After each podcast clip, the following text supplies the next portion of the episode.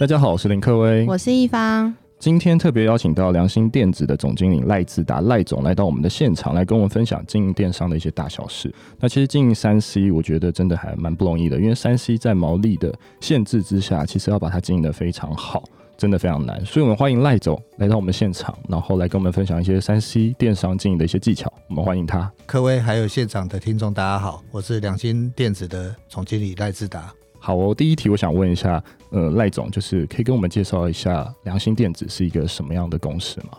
呃，良心到现在从一九七三到现在成立四十八年，是我如果用简单来说明这家公司，它就是台湾零售业的一个算是一个呃历史哦，它从一个小小的独立店开始变成连锁店，然后一路走到有电商，然后走到虚实整合。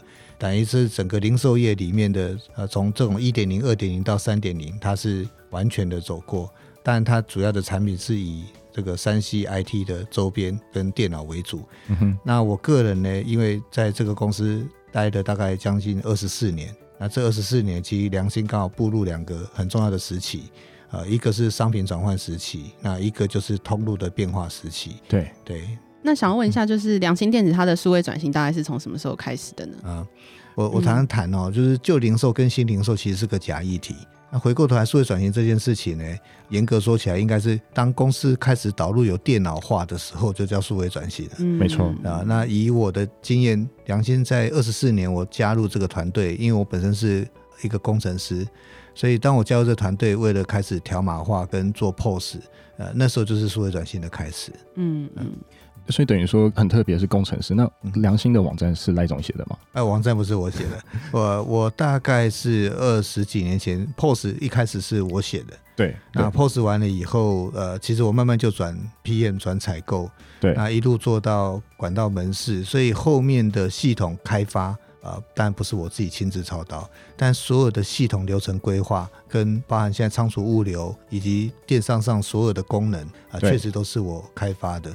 了解了解，哎、欸，那很特别，是过去大概良心电子都是传统经验为主嘛，然后也是传统的通路，现在好像也是有传统的通路。那当时的实体通路的状况大概是怎么样？嗯。我说，所有的企业在转型的过程中，是啊，其实一方面都是碰到某些瓶颈跟困难，才会想到转型。嗯，对啊，我也在外面分享说，如果你很赚钱，怎么会去谈转型？没错，除非你自己闲着没事干。那良心也是一次一次就碰到呃几个瓶颈啊，比如说商品的瓶颈啊，通路规模性的瓶颈。因为通过几个瓶颈，所以为了要去解决那个当下的问题，所以才开始导入这些东西。当初电商的发展也是这样来的。嗯哼，所以等于说。那时候是发现到传统可能到了一个顶端了，嗯，所以我们才要去扩展我们所谓当时，哎，当时叫新零售吗？还是当时不叫新零售？当时不叫新零售。呃，我应该这么想，我记得我在这个公司开始工作的时候。本来只有一个实体店面，对。当然那时候走到刚好产品在蓬勃发展，IT 那时候几乎家家户户要电脑，要 DIY，对。所以产品的改变还有通路的改变，所以良心快速的几乎每年都可以大概维持三十 percent 的年增率，年增率。对，那当然一样嘛，就维持十年的这种三十 percent，你从一亿多搞到十几亿，你会发现到，哎，怎么会停滞了？对，哦，后面的。第一个就是竞争者也多，那时候包含同业的灿坤啊，就包含一些同业顺发啦，他们就是大型的展店。那我突然发现说，哎，好像展店这件事情，良心已经跟不上了这个规模经济。嗯哼，那也确实业绩的增长也开始有一些瓶颈。那时候就会思考说，那我们接下去该怎么继续走五年、走十年？那我就两个概念，一个是从国外先进国家去看，那时候发现到哇，美国已经开始有电商这件事情在蓬勃发展。对，那良心它如果要突破这个所谓的通路平台的瓶颈，那我想网线上是一个还蛮好的。那但。里面还有一个关键是，良心本身自己就有系统开发的能力，我对系统的熟悉度又高，对，所以我认为在跨电商这件事情，对很多公司是是麻烦跟瓶颈，对，对我来讲反而是最简单的。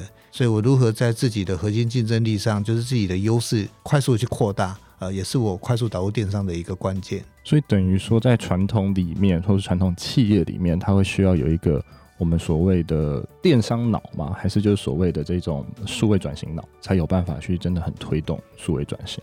呃，有时候应该还是要回到老板，因为所有的推动都是老板的意志啊。是是是。对，那老板要不要一定要数位脑？我就觉得不见得。有的老板他很会利用人才，他懂得时代的脉动跟趋势，只要他能够抓得到，然后他愿意去信任人才、动用人才，我觉得就可以了。啊，但确实啊，我碰过很多的行业别，有很多的老板，他真的是为了喝牛奶自己养一头牛啊。Uh-huh, 我记得我听过可乐。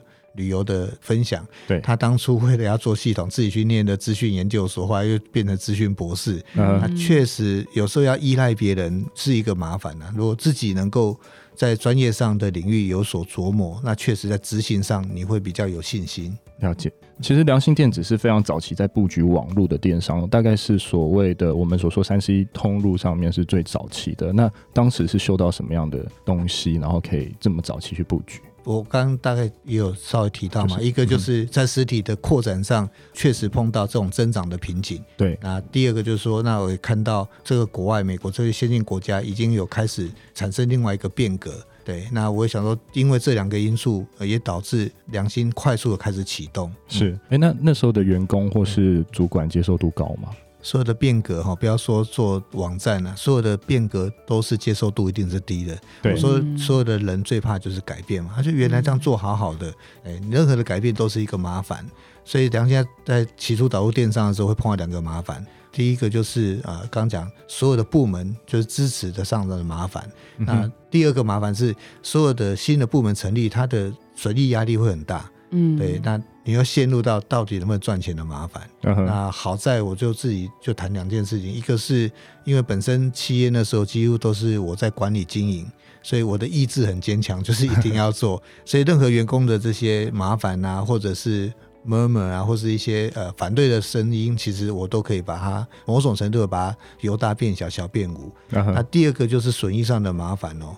我常常讲，新任何新创的部门或新创的行业，或者是所谓的第二曲线，一定要由原来第一曲线去支撑。对。那我回想那个过程是，呃，良心在本来的传统店面的经营就有适当的获利能力。对。所以我如何利用原来的获利能力去 support 这个所谓的第二曲线的增长跟开发？Uh-huh. 那当然我会从第二曲线在做的事情是先努力让第一曲线也变好，所以我回想哦，那时候做电商一开始我说你不要跟他抢业绩啊，业绩不是你的 KPI。对，如果我们弄一个网站，然后可以让门市的业绩变好，那你们就不会冲突了，你们就会合作了。嗯、所以良心的第一阶段做电商，坦白讲，业绩好坏其实不是他的 KPI，他也没有什么奖金，他就是努力去协助门市把他的产品力扩大，把他的讯息快速的流通。那中间的所谓的隔阂跟中间的冲突啊，确实那时候就是相对小。了解。那赖总，我有一个问题，因为我常常我自己也是代运营商，然后我常常会遇到一个问题，就是很多传统企业可能他专柜非常多，然后他就会都会问我说：“哎，那如果网络抢到他的生意怎么办？”要是这样子的话，换作是赖总，你会怎么回答？嗯，嗯，这个问题其实我回答过很多次啊，就是说。呃，有很多公司都是现在做虚实整合的，大概有两三种情况。一种是本来有实体店开始做电商，对；那也还有一种是有电商在做实体，其实这两个是不大一样。那您刚的那个问题，大部分都是从实体发展，然后回到电商。是。那以现在的氛围啊，我觉得已经这个虚实整合已经喊了多少年了哦。大概我就会告诉所有的公司企业的朋友说。那你去说服你的员工，还要需要再说服吗？这件事情不是已经都是变成是就是正确的事情，而且是常态的事情。对，这个报章媒体大家都已经讲到不想讲了。那你的员工如果还在现在那个思维的话，其实这个员工大概也要该淘汰了。嗯嗯嗯，嗯。所以是脑呃，也不是说脑袋要换了，就是他可能需要去变换一个思维或方式去做这样的事情。当然，这里面我觉得还是要站在协助员工叫做改变。因为员工如果不改变，其实他的职涯大概就会停住哦。对对。如果说他做专柜，然后一路就是只想在实体店等客人，我常讲，上次疫情来，在大陆就有很明显的问的案例。嗯。当疫情一来，这个百货公司没有人了，那柜姐怎么办？对。那时候记得很多柜姐，包含金站的柜姐，都在分享说，她开始做直播，开始做网红。对对，对。所以你自己本身就是要开始突破。如果你不愿意改变的话，那我常讲，公司做网站抢你生意。公司不抢你生意，别人也是做网站抢你的生意。对，你要公司抢你的，然后让公司活下来，还是让外面抢你，让你的公司不见？了解。所以等于说是虚拟和呃所谓的实体都是整个是相辅相成的。嗯，我多年前常说，其实企业哦，你从股票市场来看，传统的企业是这样，以前是店越多，它股价越高。对，现在是店越多，股价会越低哦。嗯、哦，因为都是包袱。那回过头来这几年，它本益比比较好的，反而是你有电商平台。哦，比方说现在也有很多电商平台，它股价，比如像 Momo 早期的 PC 用都是股价很高的，比实体传统店还高。对，但我已经看到下一个阶段了。我常开玩笑说，以前是实体店越多越好。哦，那在第二个就是你是都是电商公司，只要你的公司挂上电商的名字，你的股价就好。所以我记得有很多上市贵公司开始改成呃电商，电商的名号，那就不讲是谁了。那接下去下一个阶段应该都跟 AI 挂钩，呃，嗯、所有的企业都是要 AI 公司。如果你的企业不懂得善用 data，不懂得运用这些数位工具啊，其实公司一定会被淘汰。了解，所以等于说以后公司要取名为什么什么电商，对对对，什么什么 AI，对什么 AI，OK，什么什么智能之类的。对对对，好，了解。哎，那刚才我还有听到第二曲线，我觉得第二曲线这个东西也蛮值得，可能再问一下赖总的。所以一个公司一直到一个瓶颈之后，他去发展第二曲线，那第二曲线会不会变成第一曲线呢？就是变成他自己的主要的一个业绩来源？好，这个很有趣的问题哦。其实这个有时候在谈第二曲线，有时候也是个伪命题，你知道对对对，对。所有的企业在原来的这个轨道上能够不断的突破创新，其实也是另外一个发展的方式。是。那谈第二曲线有时候是很危险的。比如说，我原来做山西我如果突然来卖宠物产品，那也是第二曲线。对对对，这个很危险啊！就是说，你能不能在自己原来的核心竞争力力上里面去发挥？对。所以我记得我在 EMBA 上了几堂课，里面有很重要的关键是，你还是要回来盘点自己的企业，到底你的核心价值跟核心竞争力在哪里？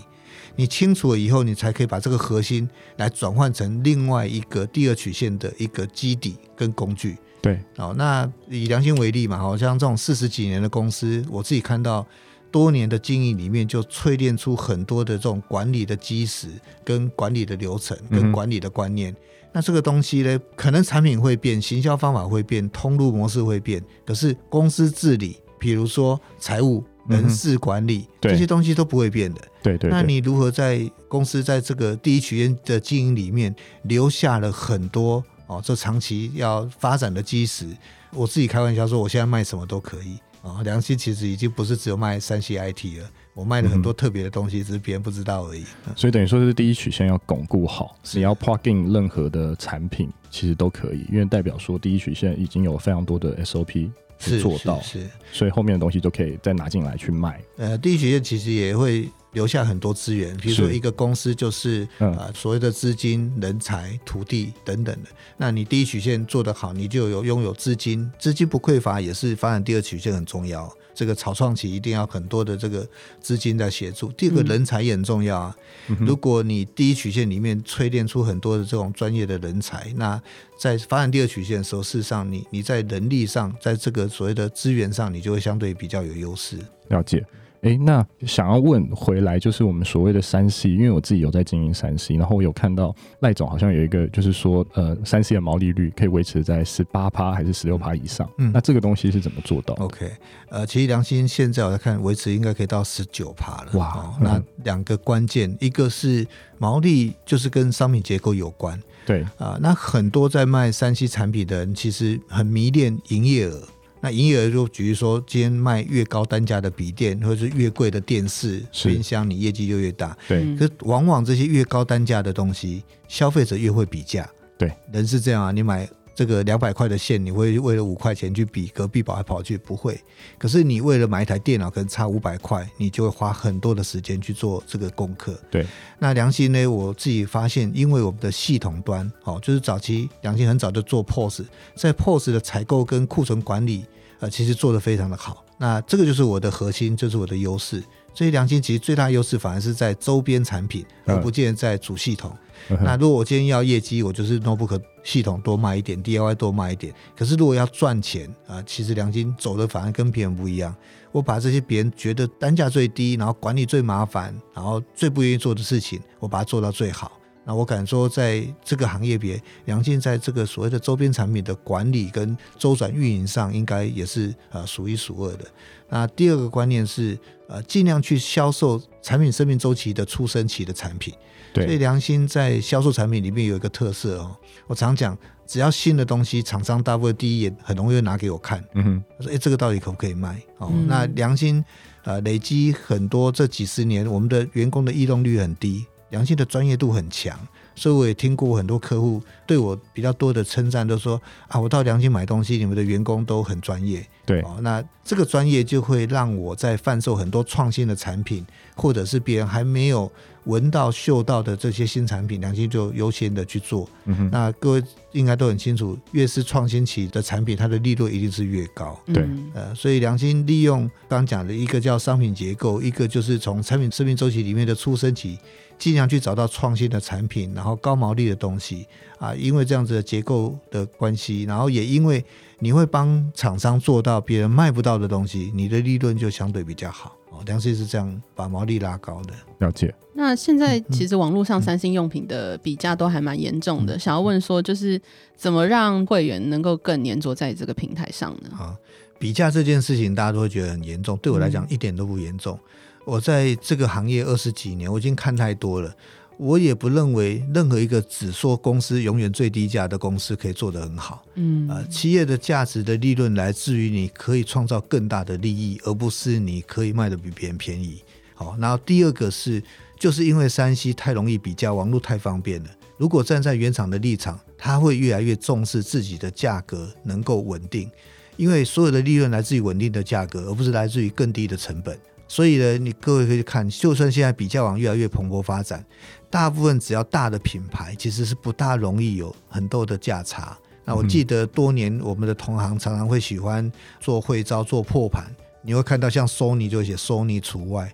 越大的品牌，苹果也会除外。对，越大品牌，然后越有品牌力，然后越爱护自己品牌，越爱护自己产品的公司，它是不希望它的产品不断的被市场作为这个低价的行销跟挑战啊。所以我认为价格这个比较这件事情，我觉得也就会越来越没那么严重。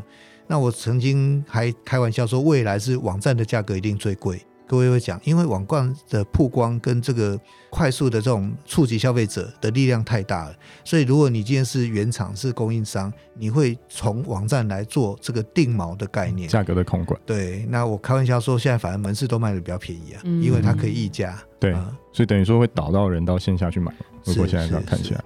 那刚有谈到会员经营，我觉得这个也是个重点。是，当价格如果都一样的时候，那你我又回到你是零售业，你带给消费者是什么样的价值？是哦，那以良心，我我们还是讲我们的 slogan 叫买的对，买的好，买的满意。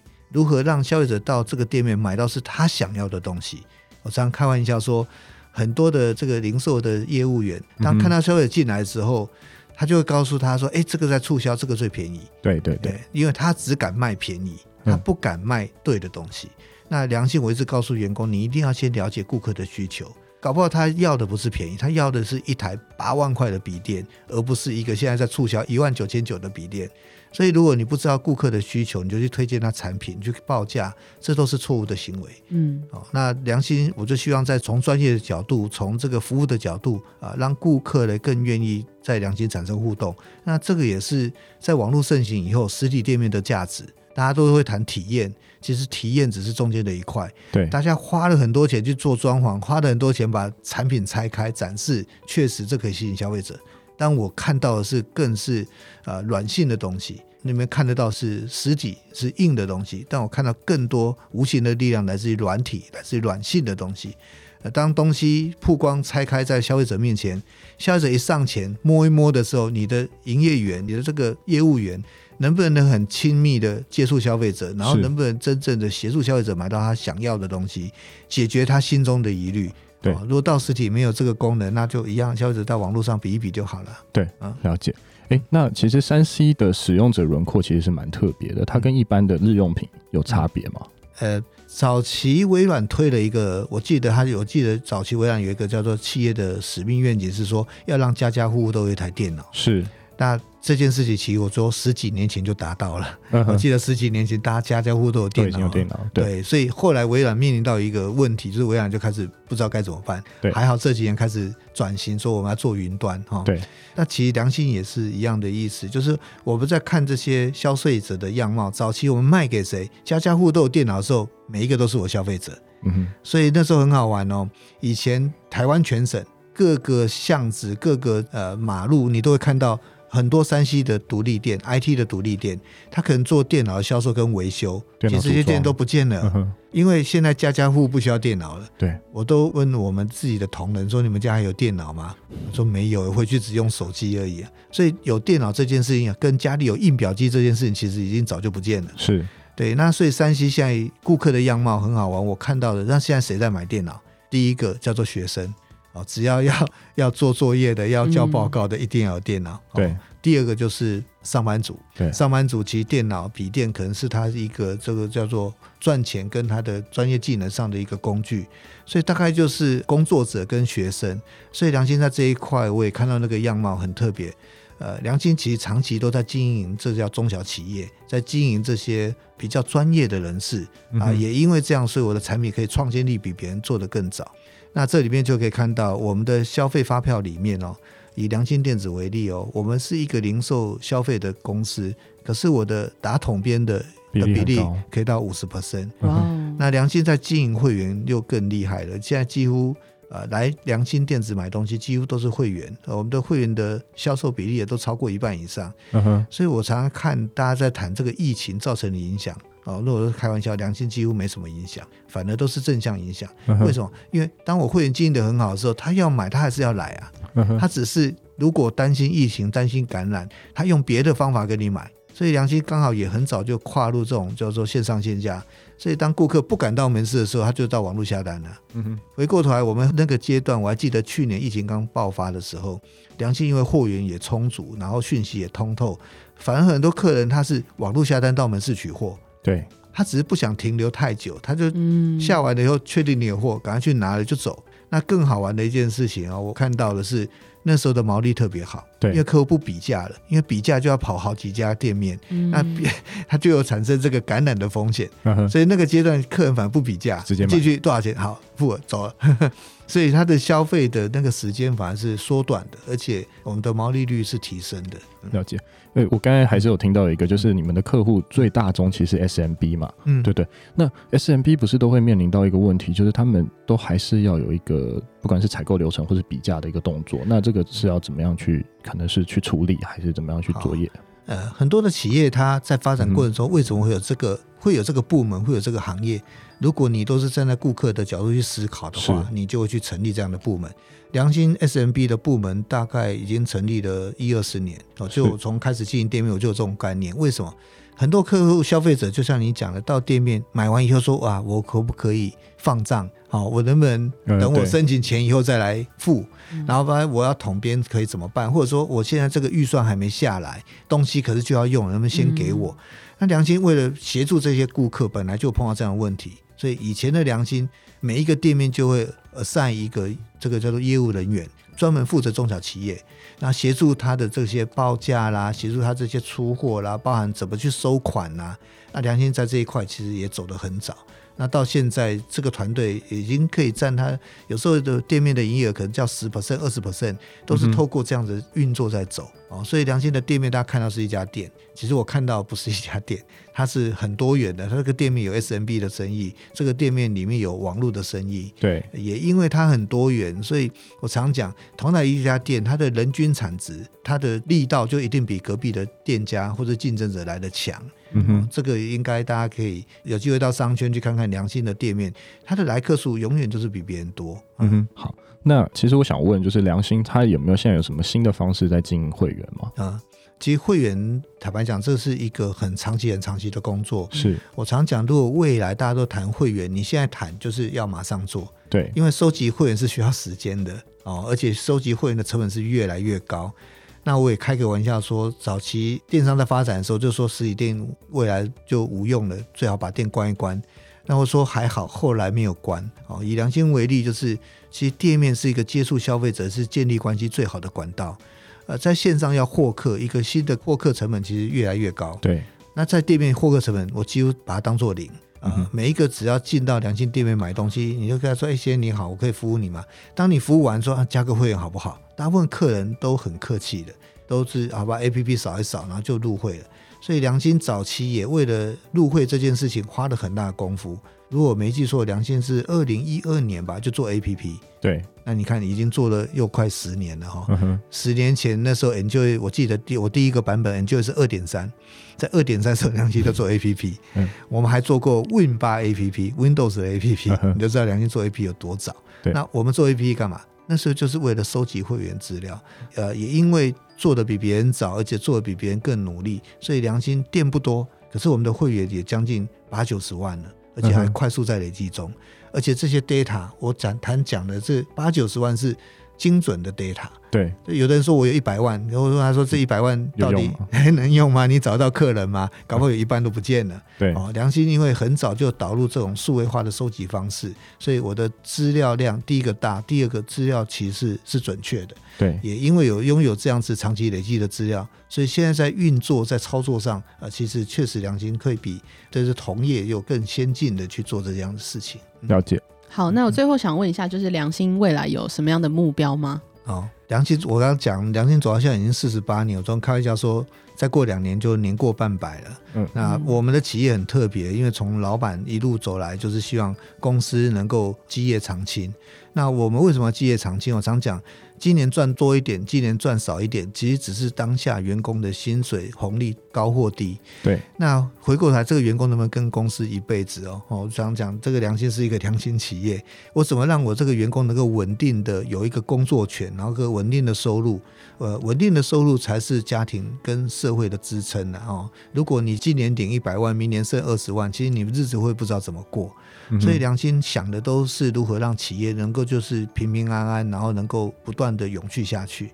那也因为这样的观念，就是在很多的基础工程啊，我们要做的特别好。像董事长这一年一直在推所谓的精石管理，细到如何让五个人的工作三个人做，领四个人的薪水。对，哦，透过这样子的不断的优化，然后让你的竞争力很强。那你的底打好了哦，我常开玩笑说，良心卖什么都可以啊。呃，我常讲，以前多十几年前，我说我是个电商公司，只是不小心卖了电脑。未来我一定会说我是一个 AI 公司，只是不小心卖了什么产品。嗯，那个 AI 那个电商，它是一个平台，是一个基础。那至于卖的东西，就随便你了啊，就看回过头来你对什么产品趋势的变化有兴趣，你的核心是不是可以去贩售这样的东西啊？我觉得良心未来它就是一个零售，它就是个买卖业。它熟悉的是如何把供应端跟顾客端能够快速的连接，然后创造这中间最大的利益跟价值。我相信这样子的公司一定可以不断的永续发展下去。了解，今天非常感谢赖总来到我们的现场，来跟我们分享一些电商零售的一些大小事。我们谢谢他，谢谢。好，谢谢。